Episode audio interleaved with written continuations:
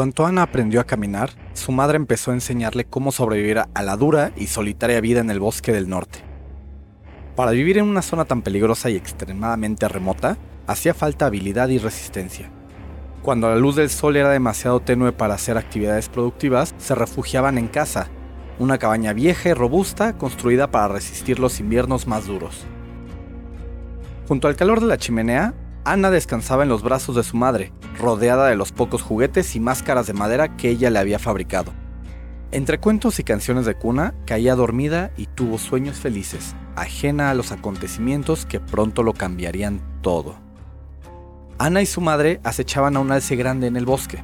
Sabían que era una presa peligrosa, pero había sido un invierno especialmente difícil y casi no les quedaba comida. La idea de morir de hambre les daba más miedo que cualquier criatura del bosque. De improviso, el alce se encabritó, bramó y cargó contra Ana. Ella se quedó paralizada del miedo, mientras el mundo entero parecía agitarse bajo los pisotones de la inmensa bestia.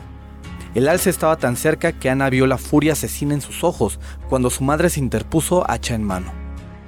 Un grito desgarrador se escapó de sus labios mientras el alce la empalaba con su cornamenta y la levantaba en el aire.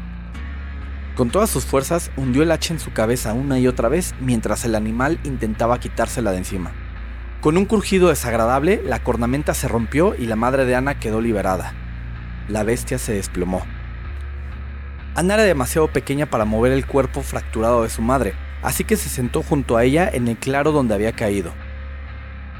Para distraerla de los bramidos agonizantes del alce, la madre de Ana la abrazó y tarareó su canción favorita.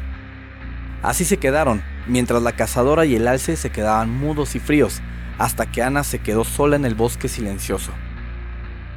Al cabo de un rato se levantó y emprendió el largo camino a casa. Aún siendo una niña, sabía lo suficiente para sobrevivir en el gélido bosque.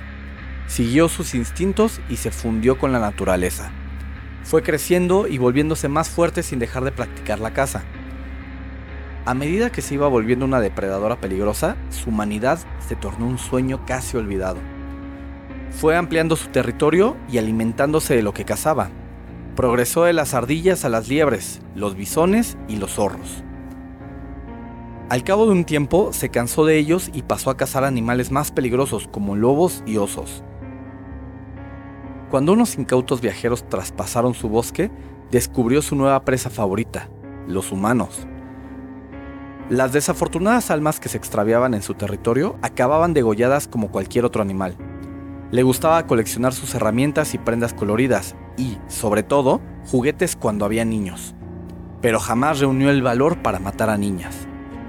A las niñas se las llevaba a su casa, en las profundidades del bosque. Le producían adoración, y mirarlas despertaba algo en su corazón. Ansiaba la cercanía de un ser querido, una hija suya, Ataba a las niñas del cuello con una cuerda áspera y rasposa, sujeta firmemente a la pared entre los juguetes de madera, los muñecos y los cuentos saqueados que no sabía leer. No podía permitir que se alejaran o sufrirían una muerte segura en el bosque. Una y otra vez, las niñas se consumían y acababan muriendo de frío, hambre o enfermedad. Una y otra vez, aquello sumía a Ana aún más en dolor, la pena y la locura. Se sentía obligada a intentarlo de nuevo y se ponía a atacar las aldeas cercanas para asesinar a las familias y secuestrar a sus hijas. Se colocaba una de las máscaras de animal que su madre le fabricó durante muchos años para intentar sosegar a las niñas asustadas. Los aldeanos difundieron la leyenda de que una especie de bestia acechaba el bosque rojo, la cazadora, que mataba a los hombres y se comía a las niñas.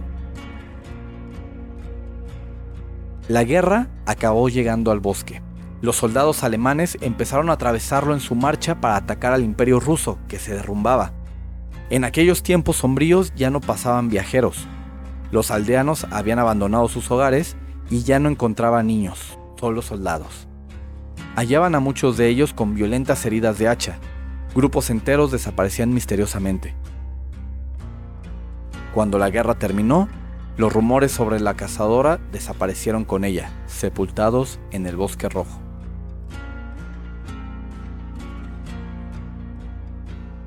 Bueno amigos, esa fue la historia de La Cazadora, eh, una de mis asesinas favoritas, si no es que mi favorita.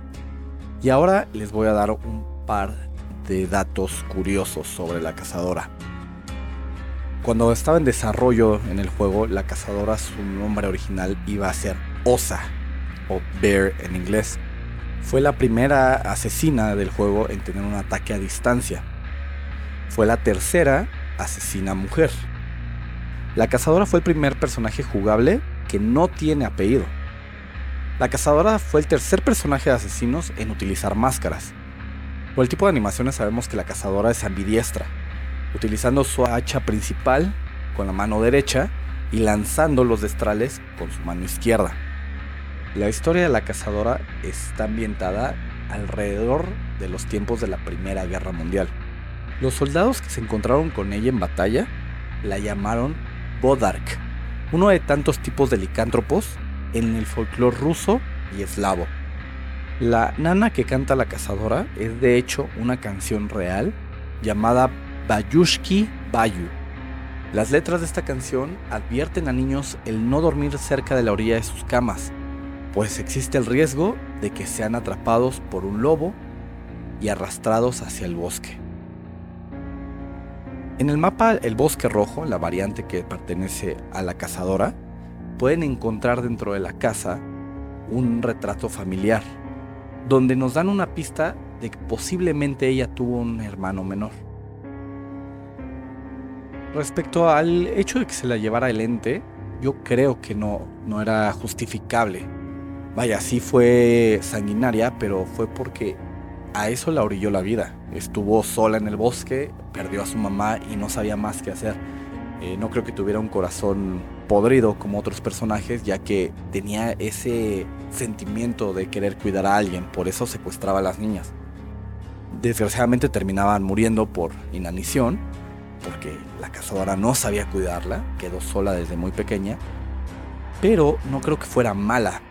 Eh, al igual que en el capítulo pasado ya no lo logré comentar, no creo que Carmina Mora mereciera ser llevada por el ente, ya que este no les ofreció nada a cambio, simplemente las absorbió, a diferencia de otros personajes que veremos después, que les ofreció revivir a personajes fallecidos de su familia o disfrutaban asesinar podían serle fiel al ente sin importar qué. Eh, la cazadora y Carmina Mora yo creo que no tenían nada, nada por qué haberse, haber sido secuestrados por el ente. Y está ahí sí, porque no conoce más. Yo creo que esa es la razón por la que Ana no, no ha batallado contra el ente como otros personajes, porque pues, sigue siendo una niña y sigue estando sola y a la defensiva. Entonces, estando en el reino del ente, se ha de sentir de cierta forma protegida, es lo que yo, yo me imaginaría. Pero bueno, ¿qué opinan ustedes del personaje de la cazadora, de Ana? Déjenme comentarios en mis redes sociales. Acuérdense que me pueden encontrar en Instagram como FercamMX, Fercam con K. Y pronto regresaré a hacer streams en twitch.tv diagonal FercamMX me tomé una pausa por diferentes razones, pero estaremos volviendo pronto.